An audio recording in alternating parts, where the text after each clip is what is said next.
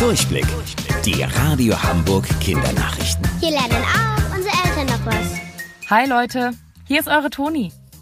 Gestern ging bei uns in Hamburg für einige Schüler der Unterricht wieder los. Auch in China war es nach 99 Tagen wieder soweit. Dort müssen wie hier einige Corona-Regeln wie der Sicherheitsabstand eingehalten werden, damit sich nicht wieder mehr Menschen mit dem Virus anstecken. Gerade Jüngeren fällt es oft schwer, selbstständig genug Abstand zu halten. Eine Grundschule hat sich deswegen etwas Besonderes ausgedacht. Ein Meterhüte. Ja, ihr habt richtig gehört. Das sind Hüte, an dessen Seiten jeweils ein langer Streifen absteht. So halten alle Schüler den Mindestabstand ein und kommen sich nicht zu nah. Die Kids haben die vor Schulstart selbst zu Hause gebastelt.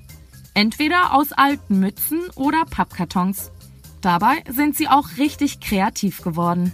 Viele haben bunte Muster aufgemalt oder Augen, Ohren und Mund gebastelt, damit ihr Hut wie ein Tier aussieht. Einige sehen auch aus wie Prinzessinnenkronen oder Autos.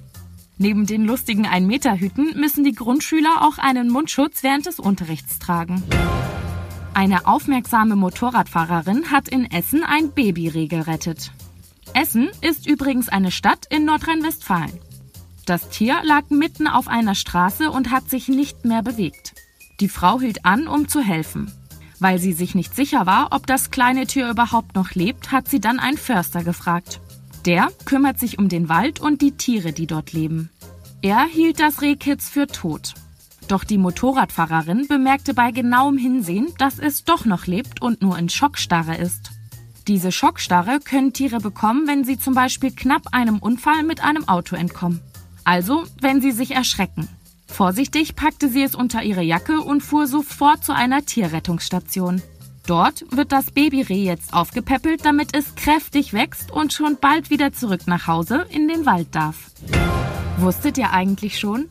Angeberwissen. Verliebte Seepferdchen tanzen miteinander durchs Wasser, um ihre Beziehung zu stärken. Bis später, eure Toni.